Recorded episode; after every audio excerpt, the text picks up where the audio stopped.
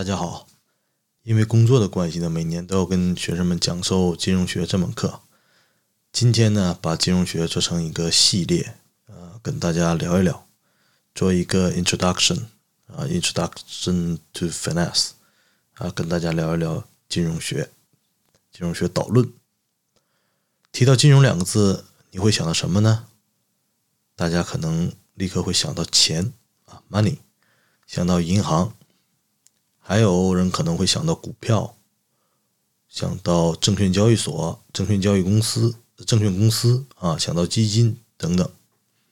听上去似乎“金融”这两个字呢并不陌生，但仔细想起来，好像自己了解的还不够多。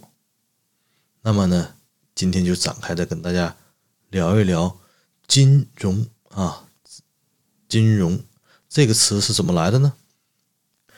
那么，金融学或者金融学研究的究竟是什么呢？学习金融有什么好处呢？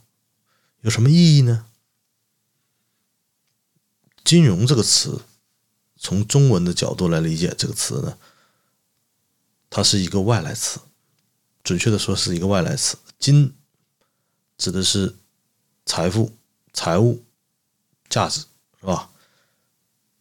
那么融呢，就是融通、融汇，金融就是财富价值的流转、融通、融汇的意思。在中国历史当中呢，这个文献当中，“金融”这个词呢是没有的。但是呢，“金”和“融”这两个字我们都好理解。那“金融”这个词最早从哪儿来呢？它是从日本的学者那里来。日本学者呢翻译。来自西方的词语、术语的时候，那么呢，用了汉字这样一种表达的方式。咱们知道，翻译呢一般有两种方式，一种是音译的方式，一种是意译的方式。如果利用音译的话呢，那么一个专有名词，我们听它的音译啊，我们不能够很好的理解这个音所代表的内涵和意义。你比如说，金融这个英文单词叫 finance 啊，如果音译的话，我们可以翻译成凡奈斯，是吧？但听到这个凡奈斯这个词，我们不会很好的能够理解凡奈斯所要表达的真正的含义。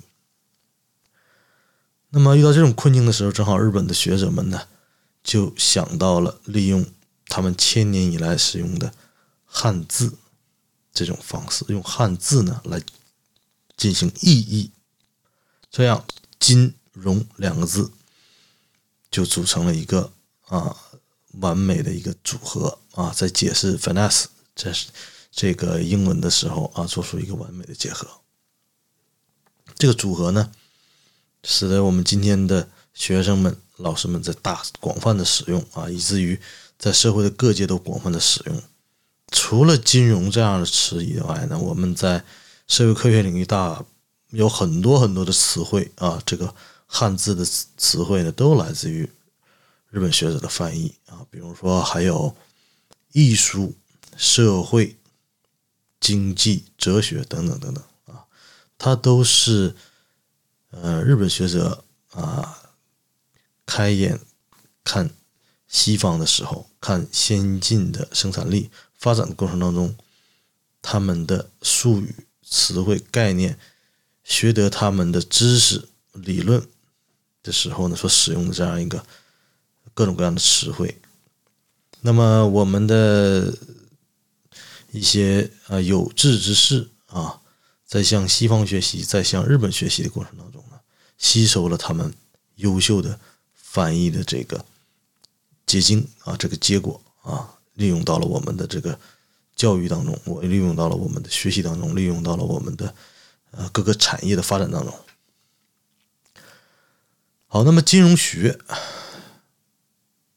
什么是金融学呢？中国人说“形而下谓之器，形而上谓之学”。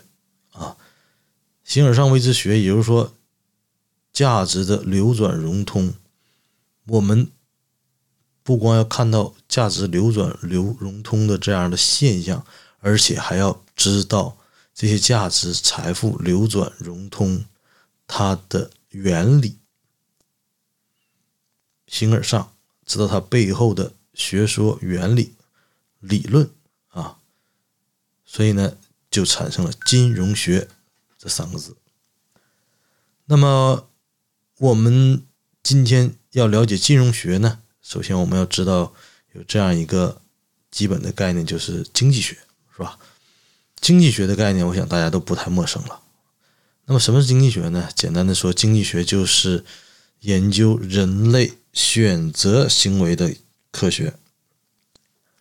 啊，人们如何在有限的资源条件之下呢，实现自身利益最大化？啊，将自己能够选择的。经济物品实现自己利益的最大化，这种选择行为它是什么？为什么？怎么发生的？是吧？这就是呃经济学所研究的内容。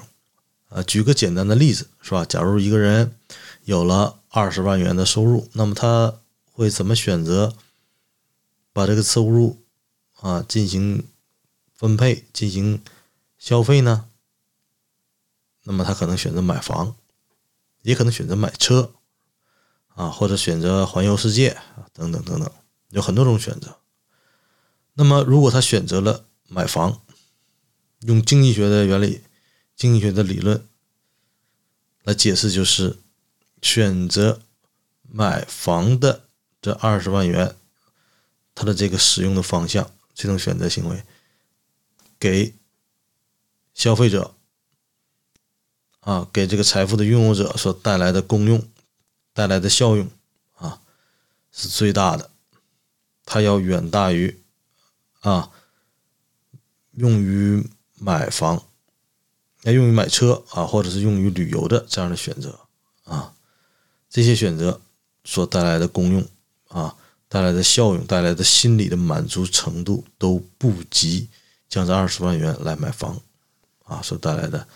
这种满足程度，那么金融学呢，就是将这种选择行为进一步的应用在金融领域当中，应用在价值、财富的流转融通的啊这个领域当中。所以呢，这就是金融学，它是建立在经济学原理的基础上。进一步的应用在金融领域所产生的学说、原理、理论。那么，这个原理和理论啊，可以解释人们为什么会有如此的行为啊？为什么会选择这样的金融资产，而不是另一种金融资产呢？是吧？为什么选择这种将财富、收入、价值转移流通的？融通的方式，而不选择另一种呢，是吧？这个行为它是什么？它怎么发生的？它又如何的演化？那这一系列呢，就是金融学所研究的问题。那么，金融学所研究的问题，我们也可以啊用一句话来概括啊，就像金融学的用一句话来概括一样。那么，金融学研究的核心内容，用一句话来概括就是。在不确定的条件下，价值，这个价值所指的就是财富啊，收入，价值如何进行跨时间空间的交易，跨时间空间的配置，这种交易和配置它为什么会出现，它如何发生，如何发展等等，这一系列就是金融学所研究的核心内容。再具体一点来讲呢？展开一点讲呢，就是金融学研究的，除了这些啊核心内容以外呢，也围绕着这些核心内容所涉及到的，就是有金融工具、金融机构、金融市场，以及工具机构市场在整体运作运行过程当中所背后蕴含的原理，这都是金融学研究的内容。金融工具是啥呢？金融工具就是一系列的金融合约，比如说有债券、有股票、有基金、信托、保险等等等等。金融机构是啥呢？金融机构也叫做金融中介机构，或者简称金融中介，包括了商业银行、保险公司、投资银行、资产管理公司、基金公司等等等等，这些在金融活动当中、金融市场上充当中介角色的这些机构、这些公司。他们在金融资产的需求者与供给者之间牵线搭桥，像一个红娘一样啊。所以呢，这些金融机构呢，也叫做金融中介机构，简称金融机构。最典型的金融中介机构呢，就是商业银行了。商业银行呢，它吸纳储户的资金。将之贷放给有资金需求的客户，从中赚取利差，是吧？这就是最典型的金融中介机构。除此之外，还有保险公司啊，保险公司也是如此，是吧？保险公司呢，呃，通过提供金保险服务啊，吸纳了投保人的资金啊，利用大数法则呢，来啊，这个。保证自己在运营的过程当中啊，能为那些风险暴露的人来覆盖风险，进行风险的补偿。好，金融市场啊，金融工具、金融机构、金融市场呢，就是涉及到这些价值在不同时间空间进行配置、交易发生的场所，或者是网络的集合。